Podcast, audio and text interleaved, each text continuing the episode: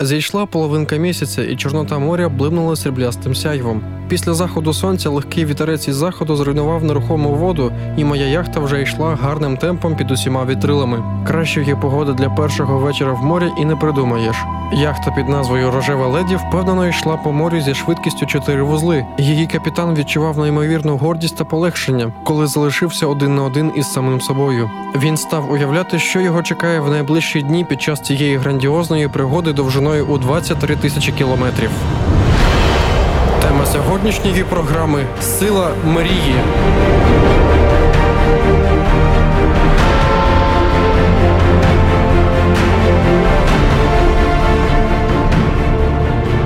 Натхнення. Чому так потужно притягує море? Воно шепоче у вітрі над постелею. Його говір звучить у музиці тропічної ночі, а найвиразніше це тяжіння відчуває людина, що несе нічну вахту одна у морі. Почуття зробленого і пережитого, почуття нерозгаданого і таємничого, секрет глибокої тиші, яку не здатне висловити серце. Так починається книга молодої мандрівниці з Австралії. У дитинстві Джесі Готсон дуже боялася майже всього. Одного разу, коли їй було 5 років, до неї в гості приїхали двоюрідні брати та сестри. Вони грали всі разом. Коли всі діти, крім мене, взявшись за руки, почали стрибати в басейн, мама, знаючи, що я боялась води і не вміла плавати, стала уважно за мною спостерігати. Коли мені набридло тільки дивитися на сестер, я приєдналася до них під час чергового стрибка. Я сміялася до того часу, коли торкнулася води. Я пішла прямо на дно басейну, та всі мої родичі кинулись мене рятувати. Не можна сказати, коли Джесіка перетворилася з тихого малятка у відважну дівчинку, але в 12 років Джесіка каже батькам, що збирається здійснити кругосвітню подорож. У 14 вона миє посуд у ресторані, а на зароблені гроші вчиться мореплаванню. А через два роки вирушає одна на яхті у подорож навколо земної кулі.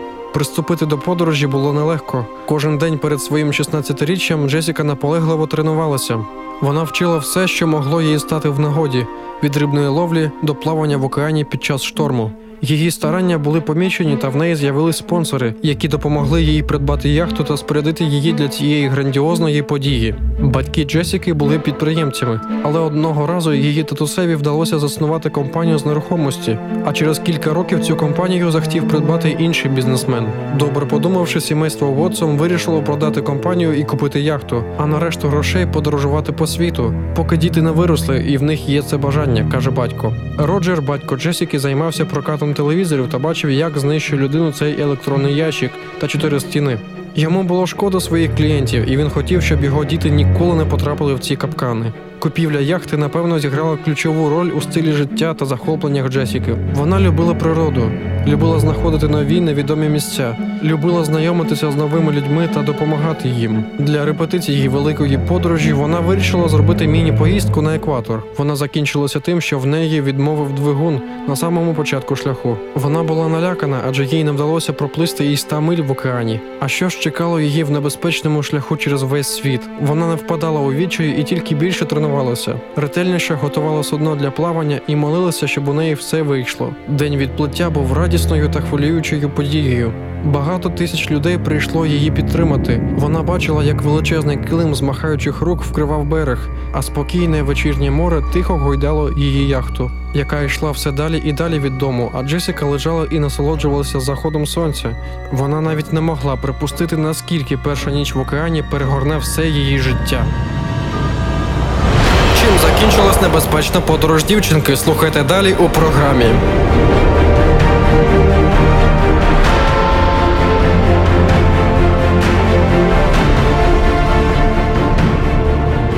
Натхнення.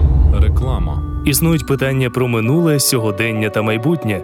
10 запитань до Бога це курс уроків, який відповідає на вічні питання: що буде після смерті? Чи буде кінець злу та стражданням? Як подзвонити Богові?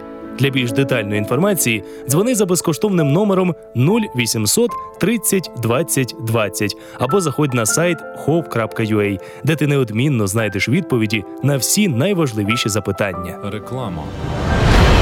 Тема сьогоднішньої програми Сила мрії.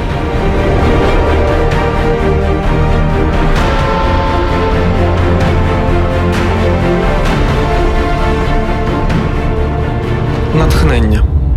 Я відчувала легку нудоту. Це нормально, коли ти починаєш плавання. Море було спокійним, і я вирішила подрімати пару годин. Не знімаючи рятувальний жилет, я залізла в ліжко і закрила очі, представляючи, що мене чекає попереду. Море заколосало мене за мить, і останні думки почали відлітати з моєї голови. Не знаю, скільки я спала, але мене розбудив лютий гуркіт. Яхту щось зупинило і розвернуло навколо себе. Я зістрибнула з ліжка, а жахливий звук продовжувався. Подивившись крізь люк, я побачила, що зіткнулася з чимось величезним. Замість неба над моєю головою була величезна стеля зі сталі. Вуха боліли від гуркоту моторів. Я кинулася до штурвалу і спробувала вирівняти судно або хоча б зрушити його з місця. Але безнадійно. Рухатися було нікуди, і я нічого не могла зробити. З тряскою та скреготом яхту несло вздовж корпусу величезного невідомого корабля. Шум ставав все голосніше, і я розуміла, що мачта може впасти та перевернути мою яхту. Я не знала, що робити, і просто кинулася в каюту на своє ліжко в спробі хоч якось захиститися. Я почала молитися. Почулися нові ще більш жахливі звуки. Я розуміла, що тільки Бог може захистити мене. Човен сильно нахилився, а потім різко встав на своє попереднє положення. Я з полегшенням вдихнула та вибралася на палубу. Там був суцільний погром, серед якого виднілись і ржаві частки корабля. За бортом виднілися темні обриси величезного судна, які зникли у темноті. Я була приголомшена і не вірила, що вижила після такого. А тепер я розуміла, що якщо Бог мене врятував, то я повинна щось робити. Тим більше я виявила, що в моєму судні є пробоїна. Це було тільки початком моєї подорожі, і тепер я ні за що не зупинюся та доберуся до своєї мрії. Якщо Бог зі мною, то навіть танкер мені не перешкода.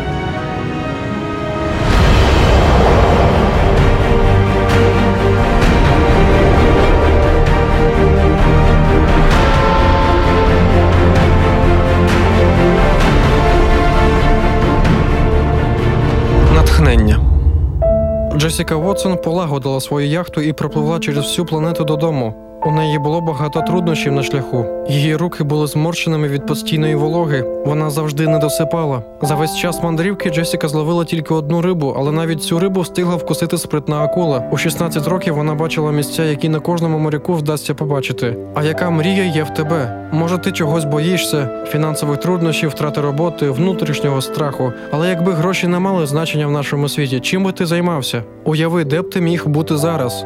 Не відмовляйся від своїх мрій та йди до них. Я вірю, що ти подолаєш всі перепони на своєму шляху.